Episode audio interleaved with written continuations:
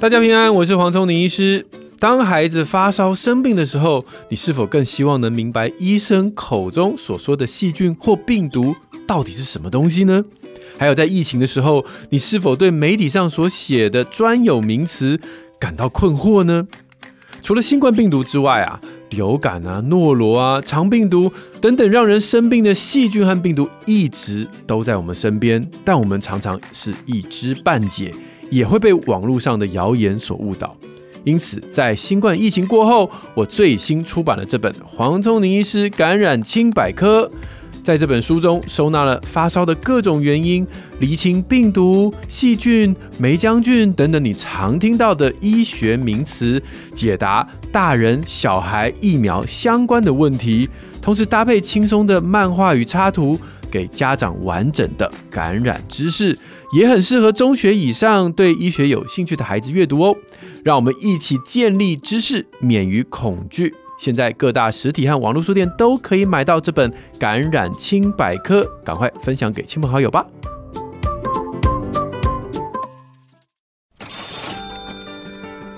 向达人取经，聪明打理一个家。从食衣住行娱乐到健康生活理财，爸妈就是最棒的家庭经理人。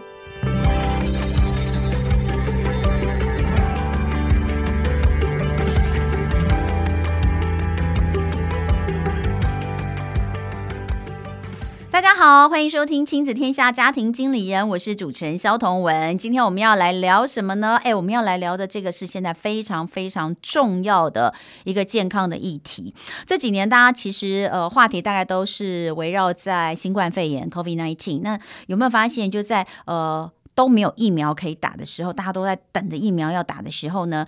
这时候政府在分配疫苗都会用什么样的这个来分配？第一个年长者几岁以下的先打，再来就是呃这个慢性病患者高危险群要先打。这个高危险群里面呢，就不断的被提到糖尿病。后来呢，当我们看到有一些确诊的重症的病例，每一次出来讲这些重症病例里面有很多的就是哦，他有没有什么样的病史？我们也发现奇怪，这些重症里面怎么有很多也是糖尿病？我觉得是这两三年哦，糖尿病一直都存在，但是这两三年大家发现糖尿病特别可怕，怎么重症的也跟它有关？然后它好像一直被很多的高危险放在很多的高危险群里面。那过去可能都觉得就是控制血糖而已，没有什么困难，没有什么难的嘛。哦，顶多就是哦要注意一下，因为血糖如果这个控制不好的话，有可能哦。大家想到的可能以前觉得比较可怕，就是哦截肢等等的，但是现在要告诉大家，这个糖尿病的问题其实影响真的非常非常大。而你怎么知道你有没有糖尿病呢？其实你看看你的呃，当然有一些少数的看不出来，但多半如果你体重过重，你是过胖的情况之下，你就必须要来注意一下你血糖的问题。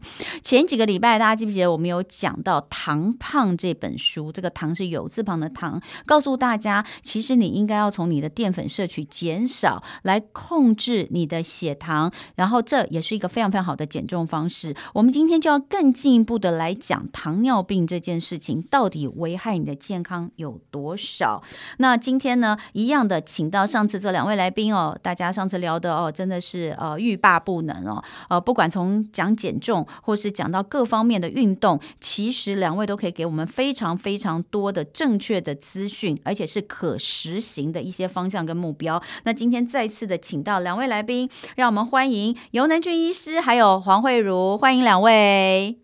主持人好，听众朋友大家好，同文好，各位听众朋友大家好，我是黄慧茹。好，两位呢就是《糖胖》这本书的作者。那呃，上次其实我们讲到很多，包括了先很快速的复习一下哈，就是这个呃，第一个重点，我们身体真的不需要这么多的糖啊，对，真的是重点。对，多的糖呢，这个不是只是米字旁的糖，还是有字旁的糖，也就是碳水化合物。简单的说，就是你吃了很多的淀粉，这些东西多的呢，它就会。变成你脂肪的食物，去喂养养胖你的脂肪，这是第一个重点要告诉你的。第二个，那我怎么样减糖？我到底怎么样知道我的糖要摄取多少呢？尤院长呢，就是把他自己亲身实验啊，六年把自己的体重减了二十六公斤，把自己的体脂肪从百分之三十减到百分之十八哦的这个实际的一三三餐盘，一份糖。三份蛋白质、三份蔬菜这样子的一个每一餐的呃营养素的一个比例的分配来跟大家分享。那也不只有他这个试验成功，他有这个上万名的这个患者也都跟着他，不但减下了重量，最重要的是。控制好血糖，糖尿病患者可以脱离高血糖为他带来的一些危险。所以，我们这一次就回归到游能俊院长的专业哦，最专业新陈代谢糖尿病的专家，我们来跟大家分享一下好不好？糖尿病真的不是就血糖高一点而已，没有什么关系，它其实影响很大。那就像我刚刚一开始也有请教，私底下请教院长，我就说现在医学这么科技这么发达，为什么？有些病的这些病患是不减反增，就像糖尿病就是其中之一，对不对？呃，人数增加很多了。我先请慧茹，慧茹你先讲一下，对，数字数字恐吓一下大家。其实我们我有想说它是看不见的疫情，我们这几年都是在讲讲疫情这件事情，嗯、但我是去查，就是二零二一年全球因为糖尿病死亡的人数，竟然跟我们的新冠疫情从一开始一直到二零二二年的上半年，就是我们书在截截稿的时候。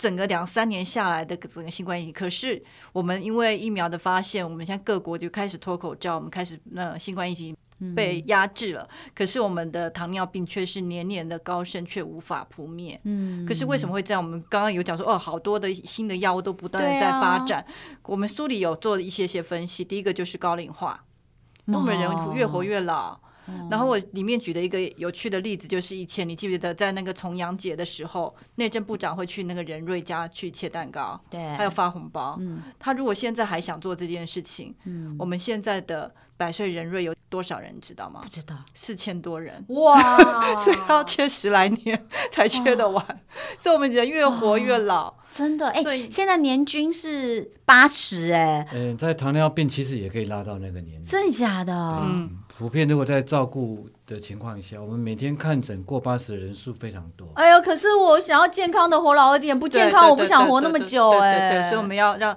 我们要疾病压缩，让我们自己生龙活虎活到最后一刻。嗯、然后第二个，我们的分析的要点是年轻化。哎，说哦，你说糖尿病的年轻化，对，对，对，所以它其实两端都有在发展，嗯、它不只是高龄化、年轻化，就是我们。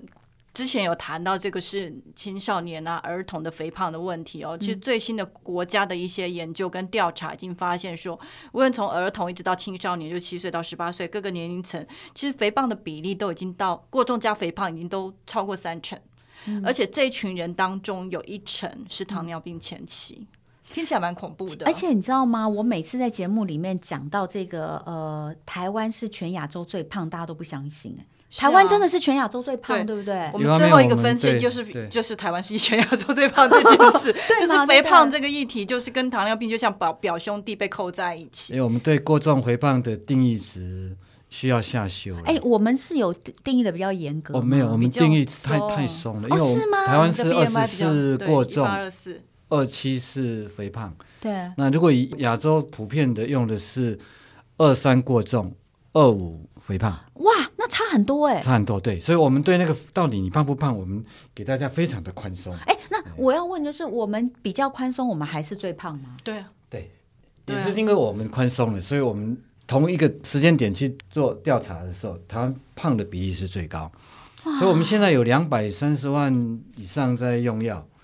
那如果前期的话，也大概要抓到五百万之多，对，五六百万，所以所以那再加一加就七百多万了，七八百万，所以是三分之一的人，他基本上血糖都是过高。嗯，那刚刚有提到，嗯呃，什么事情都跟糖尿病扯上关系。嗯，那为什么跟感染有关系？如果大家知道，呃，如果我们说血糖过高，有个叫糖化血色素，那然后就是糖跟红血球的粘连关系。嗯，血糖高其实也会让那个白血球变钝了。嗯，对对，有一个有点像有点粘性反应，所以你的动员力都变差，所以一感染的时候，真的那个重症啊，哦，甚至死亡率，它真的都被拉高。嗯，那当然，我知道台湾呃，喜肾里面快有一半的人是糖尿病，有糖尿病，那会不会你今天知道你有糖尿病，那就等于说，我也曾经听过有人跟我说。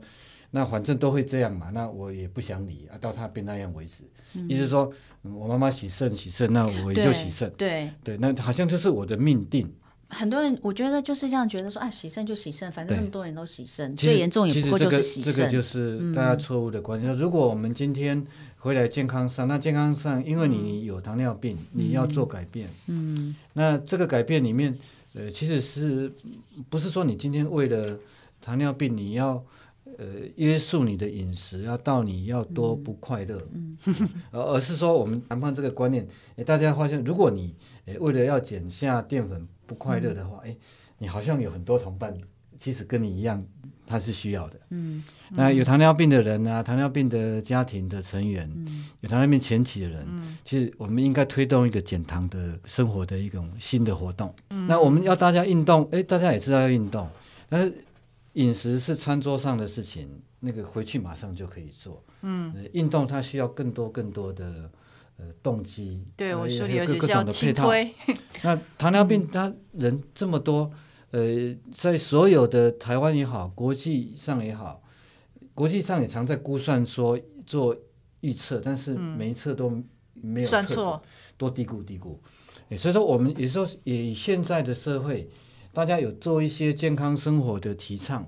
但这些生活健康，一方面也也许不能说大众的意识不够，就是大家有听过、听过、听过，哎，但是能不能有一个方法啊？这个方法，哎，在生活上，哎，可以再跟着这个提倡来做。嗯、那这个提倡来做，如果我们能够哎，在生活上，因为做的人多了，那我们哎，好像哎，我也不用跟人家叫不一样。那我的饮食也是一个我可以饱足享受的饮食。嗯，那活动，哎，我可以的话，我就哎慢慢慢慢运动是一件快乐的事情。嗯、回来那个生活饮食上，嗯、那这样的话，你有糖尿病之前的前期肥胖，哎、嗯，其实你你的生活就这样。嗯，其实这个就提到刚刚，呃，这也是呃，如果我们要再补充一个数字的话，在全球三十年来，糖尿病患者。呃，倍增了四倍以上。嗯，那四大原因，刚刚慧茹讲的，呃，高龄化，就是大家这个越活越久，越活越久。然后还有就是这个年轻型的糖尿病越来越多。然后还有刚刚这个呃，院长特别讲到肥胖这件事情。另外还有个久坐，嗯，久坐也是一个，就是我们。我们的生活形态的改变，对，对，对生活形态的改变，真的还要真的要动了，一定要比一百三十公克的碳水再多嘛？因为我们 是做做太久了，对，真的是做太久，嗯、一天下来都做太久。好，所以真的是这个糖尿病，呃，现在全球每五秒就有一个人因为糖尿病而死亡。那糖尿病会并发的东西非常非常的多。呃，刚刚其实院长有讲到，我们一开始也有说到，就是。到底它跟就是脂肪这件事情，就是说有些人可能没有去测或者什么，你不知道。但其实你看一下你自己的身体，你感受一下，你如果腹部就是有那么一圈，其实你就有很可能是这个糖尿病的高风险患者，甚至是已经有糖尿病。所听到的那个对应提醒值都太宽松，嗯、这个我要先提醒。比方说我们定的那个 BMI，对，刚刚有讲到太宽松，男、嗯。九十，你你现在讲的是腰围，腰围对不对？对对，那个都太宽，都太宽松吗？哎，那我我问一下，最新的现在，因为呃，之前有看到有一篇，就也是这个医界在讲，就是说过去都看 BMI 来看你可能心血管疾病的风险，或是你这个肥胖的风险，但其实他们认为现在用腰臀比会更能够反映真实的状况，是这样吗？也，也的确。也的确，那个因为腰臀比它可以反应，嗯、但是大家要知道，当它是警戒值的时候，它是危险的。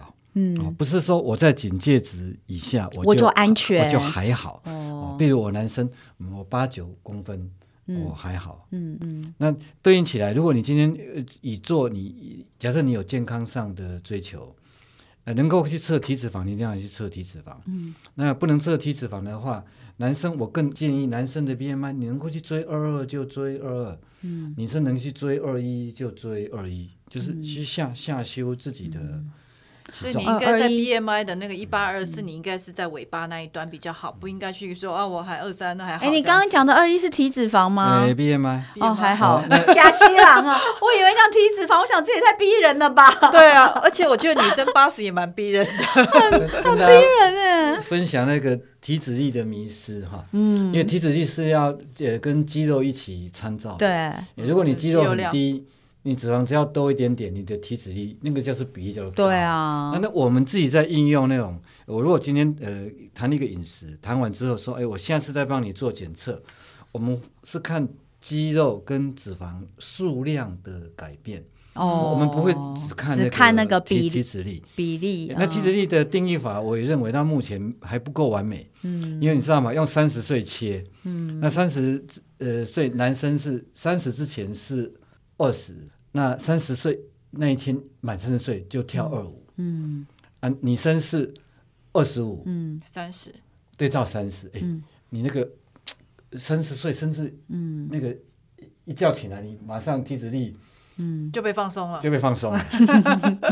所以说大家都知道这个有一点过于 笼笼统。哎，那好好，我们就院长，我们来一个那个精准版。你个人认为，比如说以腰围来说，男生女生，因为现在一个女生是八十，对，八十九，女男男生男生九十，你觉得在怎样？你你认为如果是你来定，你会定怎样？我我的建议，如果大家警戒值哈，警戒值，因为我们说警戒值跟理想值，警戒值。以现在的官方榜要至少减五公分。啊！如果如果如果如果理想值，你就在，比方男生你就追不过八八十，对，我男生呢，我七十啊，我男生我现在追到七十，所以女生 我们两个都努努力一下院长，努力一下就追七十吧。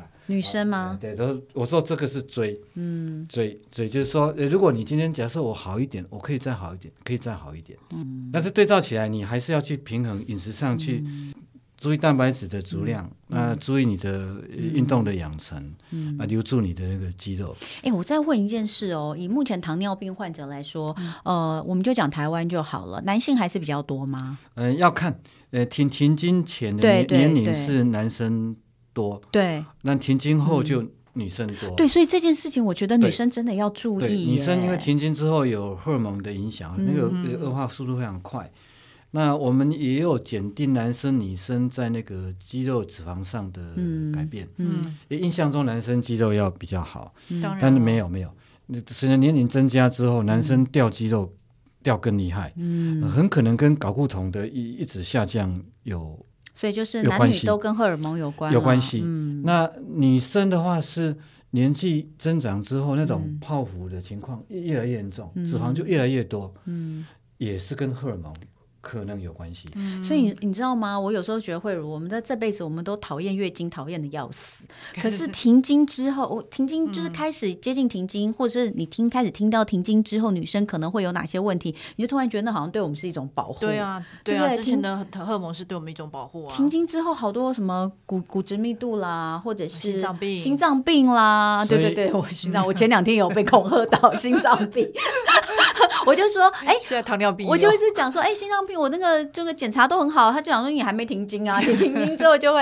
然后今天糖尿病也是，你那个血糖代谢哈，我们的确啊，随着那个岁月的那个时间上来，我们的代谢，特别是血糖代谢能力真的会降。那那是有第二件事情是你可以改变，因为我们不可能改变年龄。第二件事就是身体的脂肪，嗯，因为脂肪越多。我们的胰岛素抗性就越严重。嗯嗯、我们既然不能改变年龄，我们就应该改变身体的脂肪量。嗯，这个是我们透过饮食、运动可以改变。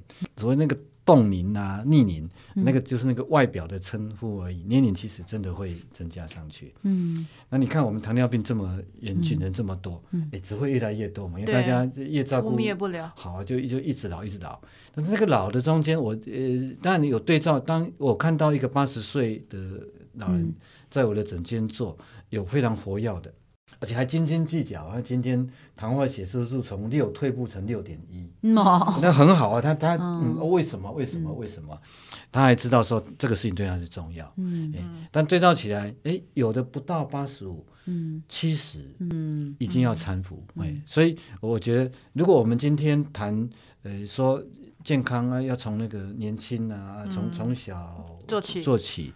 那其实我们的教育，我知道，我现在现在学校教育是有教食物分类法了，有教有有有有有。但这个又又会说啊，我们的官版的那个均衡饮食法，呃，可能要给大家一个空间去选择，嗯，选择你要的均衡是什么？因为营养已经扬弃那个营养素比例法了，嗯，那我们还在那个什么糖类要什么四十五、五十、六十。太多，嗯，如果我们今天强调的是这个均衡饮食让大家健康，我们要问，嗯，那我们糖尿病越来越多，多？啊？为什么呢？哦啊，那个肥胖，那我们难道只有责备那个那个手摇饮店多吗？嗯我们就拉回来哦，就是呃，还是讲到这个糖的摄取过高。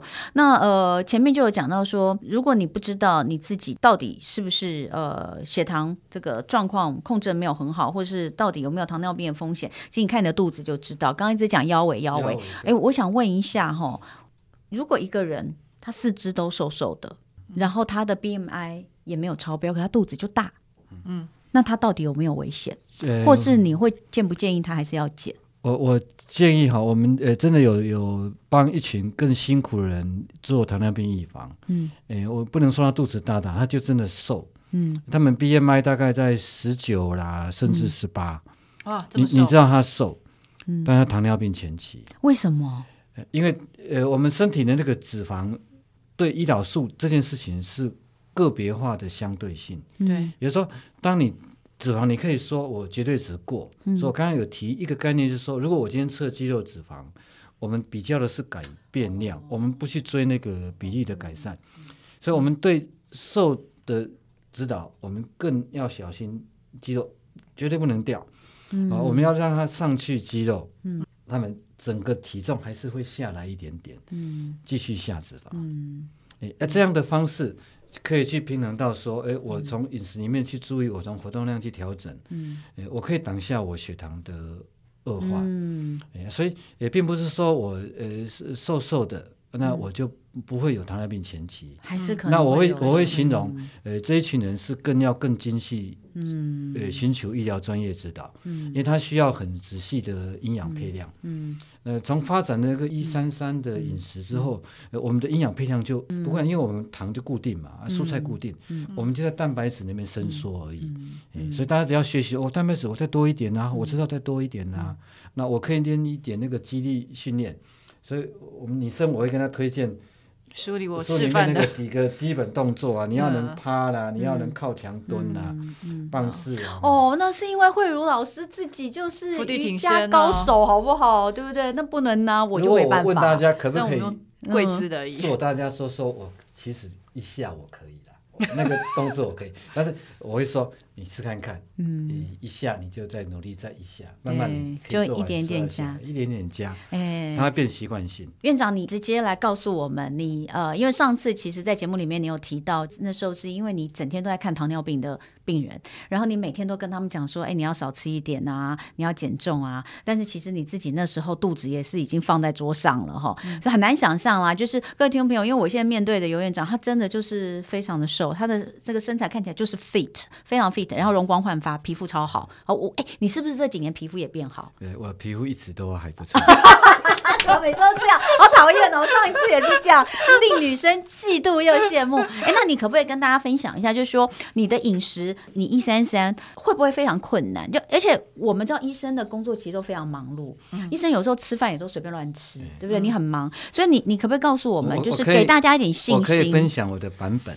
对，那这个版本也可以给大家参考，不是跟着做啊。例例如，因为我喜欢吃水果，真的很喜欢吃水果。嗯，呃呃，慧茹现在也这样做，就是水果都是切片啊，切丁，不是一整个这样子。我我早写这本书之后再也不啃水果。我的早 真的 早餐的淀粉，早餐的淀粉大概就是半碗水果，但是不用压抑哦，半碗水果我当然吃四到五种，因为我都是切块或切片，我连奇异果都切片的。嗯，因为我喜欢水果很丰富的口感，所以其实有时候我们去吃外面的餐厅，他会把水果切成水果丁，什么苹果丁啦，其实这个是个好的概念，然后这样混在一起一小碗，这样 OK。对，我就是说，你不要觉得说这有什么剥夺感，你要把自己视为上宾，你就把自己视为说我要去五星级饭店吃饭，你就自己帮自己切好，然后用一个很好看的小盘子放上去。那你看，像现在橘子盛产嘛，嗯，大家橘子都是一颗一颗的吃，这样会不会太多？没有一个效果。吃完大概颗一点，真的会过多，都会过多，对不对？我觉得这段水果因为有果糖，可以把它当糖果的概念啊，尝味道。好，那我你早餐等一下，早餐半碗水果，半碗水果是我的这个糖的来源。哦，那我会有接近五百 CC 的无糖豆浆，呃，我们办公室会准备的，嗯，它其实那个也还有点。自己做的这种豆浆，对对对，嗯，啊，两颗蛋，两颗蛋，嗯，这是我早餐的固定。那早餐我喝咖啡，嗯，呃，因为工作讲的话，我要喝水，我早上茶水的量还蛮多的，嗯，我早上一个早上起码喝掉一千二哦，一千二，这不是一下喝完，哦，就是早上慢慢喝，喝啊，但是因为早上我还有再加一一杯的那个。维他命发泡锭，嗯，大家说哎，这个有什么神奇？没有，没有神奇，因为我不太会吞药。嗯，我也是，我也是每天一定要一颗，很大颗，我没有办法吞，所以我用发泡垫。我也是泡水，我有吞咽的障碍。所以早早餐的的量，呃，对我来讲，因为蛋真的会有饱足感。对对。那豆浆，有人有人说豆制品会有点容易，比较容易胀气，比较产气的。我会耶，产气那个其实，呃，回来会说啊，产气觉得好像也不太一样。但是如果让你不饿，那其实也不是一个不好的选择。嗯，因为不会到影响到不舒服。好，那中餐有蛮多的时候，因为在办公室，办公室会帮忙准备，而完全按照那个餐盘。好幸福。但是 办公室有一个困难的地方，因为我常常给他命题。好，分享一下那个很特别的，因为我有一个病人，呃，前不久喝那个呃某一个牌子的花生牛奶。嗯嗯，叫什么滋味的啦？哦哦哦，那家大家很多人喝过。对对对，花生牛奶。嗯，哎，啊，就是把本来糖化就六点几，喝到九点多。哦。然后看病的时候，那个太太说家里还有一箱，你不要再给我喝了。然后先生就说那个就买了，我说可以拿来送给我。啊，但是回去他就被没收了。哎，马上血糖很快。不吃，慢慢慢慢，我们知道他调整用法，马上就下来了。啊，啊几几天前回来，他又降到六点三，又从九点三降到六点三，又真的降回来了。嗯，好，那这种算里面糖算，呃，一罐有两两份糖，两份糖，你就多加糖啊。加除了添加糖，还有乳糖，两种糖。那送给我，你觉得我怎么处理这个？你当然不会吃吧？我吃。你怎么吃？我吃，我请办公室去帮我设计餐。嗯，我过两天脸书会贴。嗯，我把那个花生跟那个里面的那个乳乳制品对分开分开，各取一半。各取一半，那我就知道我取到了一份糖。对，那我去最近有一个豆皮是算加工豆皮，嗯，口感很特别，嗯，快煮两分钟就煮完了。嗯，那个那个是用那种呃去籽的黄豆。黄豆还去籽哎，哇。啊，它有加一些呃所谓那个科技的一些蛋白，小麦蛋白啦，嗯、其他的蛋白，啊，它这个脂肪量非常低。嗯、那我请办公室帮我把那个花生牛奶，嗯，跟豆皮，豆皮我们算了三份蛋白质，嗯嗯，哎，我就煮成嗯花生牛奶豆皮豆皮汤，哦，那一餐我的糖就有了。我的蛋白质有了，而且还是甜的耶。是甜的，对啊，哦、所以甜没有不能吃哦，这要算一份。哦，那蔬菜当然一样，按照我们的，嗯、就是用三百公克的菜去准备成一碗半的蔬菜。三百公克是生的，生的时候三百公克。好。对，所以就知道我其实所有的淀粉我都吃，但是我就一定会算准一份。哦、那应该因为蔬菜大家都会想说一份那么少啊，一听到那个饭要减少就觉得哦，那一天吃百天吃不饱。嗯，哎，实际上蔬菜，嗯。需要咀嚼，嗯，蔬菜会饱，嗯，啊，蛋白质也会让你有饱，嗯，哎，所以昨天我就就中午就这样吃啊，我后来就去运动，运动了两个小时，嗯，我也没有中间我没有要饿，我要饥饿要补充，嗯，那晚餐的情况跟中餐差不多，就差不多，差不多，所以呃，这个饮食法，如果大家可以这样做，而且还有饥饿感的话，啊，也许你的糖认为啊，我本来就一碗半呐，啊，不要让我一下少到剩下。那个好像就只有两汤匙，我可不可以渐进？可以渐进渐进，但最后你要追到一份。嗯，那再来就是改变那个吃的那个顺顺序。嗯，因为我们呃吃饭配菜有一个缺点，一方面那个菜量就真的不足，那个就是我们传统便当买到的好多配点。嗯，饭吃光光。嗯，那那个菜青菜也真的不够。嗯，那如果我们今天用减糖饮食，那饭量少下来之后，哎。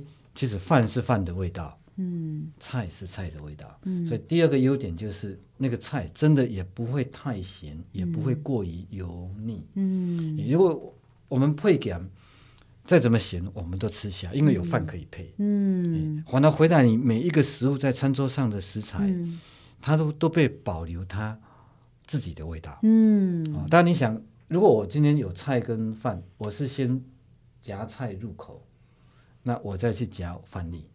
那大家常常说两汤匙的饭，那两口嘛。嗯啊，我我常常说我比较吃比较慢的哈，我慢真的细嚼慢咽是有用的。我给自己的筷子就是那个比较像那个尖尖的筷子。嗯嗯，夹不起来就 尽量让它夹。就是那我应该去用那个韩国的筷子，你知道那种扁的，我我什么都用不好，就应该要特别用那种越南用的餐具，那个夹菜越帮助减肥。那个夹饭就是那个一次夹不了很多。对，反正一样件就是慢食，慢食，慢食。嗯，因为你的蔬菜要吃那么大的量，然后代代替你的饱足感的话，你不能咸，所以先吃蔬菜，再吃蛋白质，两个都可以，都可以，反正把淀粉放在最后，最后中间或中后段。那蔬菜我也鼓励配色，因为大家他谈蔬菜，有人不喜欢蔬菜是因为那个纤维、纤维、纤维，嗯，很多人讨厌那个纤维的口感。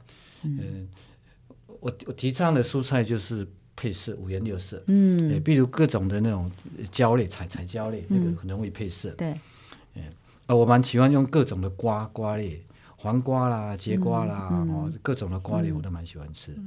那红白萝卜我也吃。嗯，那我不会刻意去追求全部都是要粗纤维。啊所以大家会说，呃，吃秋葵是不是哎有帮助啊？哎，秋葵我真的自己测血糖，我测过，秋葵还是会升血糖。嗯，但他思想真的少。嗯，那他难道哎，你一定要一年吃吗？每一餐都吃秋葵吗？我还记得我写上一本书的时候，回想到那个助理在帮我准备那个秋葵，他说助理听到说我要吃秋葵当那天的全部的淀粉，因为不吃饭的就是全部吃秋葵，我要证明秋葵升血糖。他说好，那我想办法让你一种秋葵三种吃法，嗯，就真的帮我变三种。嗯，如果真的。只吃秋葵，那想办法吧，要不然那三百公克也蛮多的。而且人生不可能，你就每天吃秋葵，或是你听说什么苦瓜，你就餐餐吃苦瓜，你也不可能吃一辈子。所以对于来讲，大家在蔬菜上就是尽量给，只要是蔬菜类，只要变是那个淀粉类蔬菜，淀粉类蔬菜指的是那个南瓜、嗯、玉米，嗯，但是那个便当店很喜欢给南瓜跟玉米，他认为他给你青菜，嗯，其实那不是青菜，那是淀粉，那是淀粉。嗯，好，所以这个哦，真的是呃，其实没有这么难啦。要说没有这么难吗？其实我觉得啦，我觉得因为院长的刚刚有讲到，他们其实是起起步都是难的哦。第一个，他们有这个专业；第二个，他们其实大家在配菜或是干嘛的时候是有这个知识，所以觉得比较好做。那我们没有怎么办？我们就是照着指引来。所以像是刚刚呃慧茹讲的，还有像是院长讲的，在《糖胖》这本书里面，其实都有很清楚的可以告诉大家，就说你可以怎么样去搭配，对不对？所以这个东西或者是呃外食，就很多人都说我外食我很麻烦，往自助餐容易一些。我其实觉得自助餐很好，就是要减重的人其实去吃自助餐最好。自助餐唯一一个就是说它可能口味稍微重一点，对，但是它的量是你可以自己去调配的。那个便当的调整法倒是，呃，我们开始介绍我们的病友之后，病友分享给我们的。我前两天还在跟一个病友谈这个事情。我们有一个呃从高雄过来的病人，血糖很高。要打胰岛素，他他那是高空吊车的那个驾驶员，他就不能低血糖，他他他又知道他饭不能那样吃，他就跟他老 跟他老板说，老板帮我买两个便当。嗯、老板说，你在上面又不搬东西，你为什么两个便当？嗯、他讲完那个原委之后，老板说好，那两个便当钱我帮你出。哦、他只吃菜跟只吃菜跟肉，哦、真的，他饭就是真的扒两口他就丢掉了。嗯嗯、那另外一个不浪费那么多的饭，饭的，嗯、欸，你可以加蛋。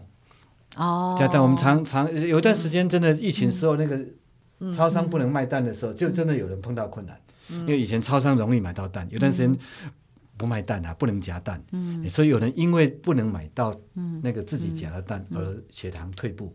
哦，欸、他可以去吃那个，只是那个很贵啊，就是那个温泉蛋，有没有两颗四十九块？你知道我说的那个吗？挂在那个鸡胸肉旁边的那个，我们会我们会维持身材，都对那一排很熟悉。对对对，可那真很贵。其实那个热卖，两颗四十九块。那个热卖，其实有时候那个店家会。我们我最近我最近都自己在做溏心蛋了，就自己，因为它实在太贵了，两颗四十九，我实在没有办法接受哈。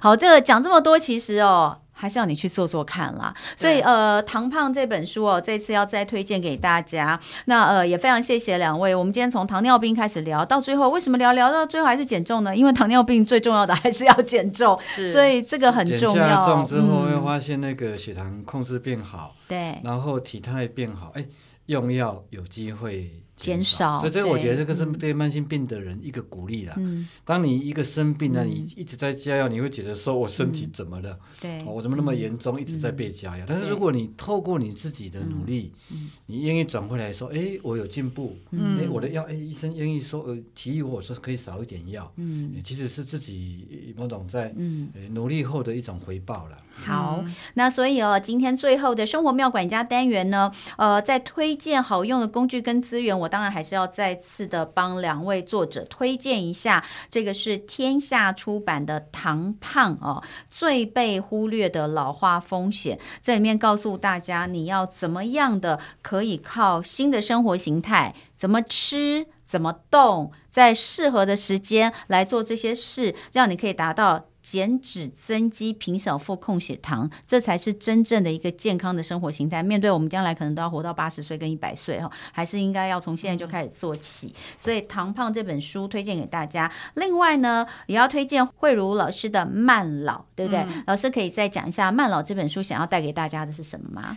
嗯，我比较希望说大家不用去抗老，因为老也没办法对抗，嗯、我们是每天都在老去，但是我们可以让我们活得比较优雅的方式。嗯、那里面就有很多你怎么去吃、怎么去运动、怎么去睡、怎么去生活的各种方式。嗯、然后我也会推荐一下我自己的粉丝也，叫黄慧茹的慢老频道。对，例如说刚刚院长会讲他的版本的，他的那个一三三三怎么吃，那、嗯、我就那个还没有得糖尿病的人，嗯、那我自己是怎么去吃我的一三三，我的、嗯、我的早餐怎么吃，午餐怎么吃，晚餐怎么吃，嗯、然后我如何把它弄得真的漂漂亮亮的，嗯、把自己视为上宾的宠爱自己的吃法。嗯，嗯，而且慧如老师他在运动方面，还有像是瑜伽等等哦，嗯、都是非常专业的。在他的这个频道或是粉丝专业上面，大家也都可以看得到他的日常分享哦。嗯、那另外还有一本书也要推荐给大家，这个是做对这些事，糖尿病好控制哦。我们就来看看，就是这是由由院长要帮大家推荐的。其实去年四月的再再版书了，这本是一个畅销书。嗯，但是因为医学会更新知识，嗯，那营养推荐也有更新知识，这个是我的更新版。嗯，大家如果有糖尿病，那有各种的疑惑，因为这个面向会涵盖所有糖尿病，从用药啦、生活，嗯，啊，你担心的一些并发症的状况，那对你跟糖尿病怎么样去做？糖尿病有这个情况下的生活，呃，上面有很多适宜的一个。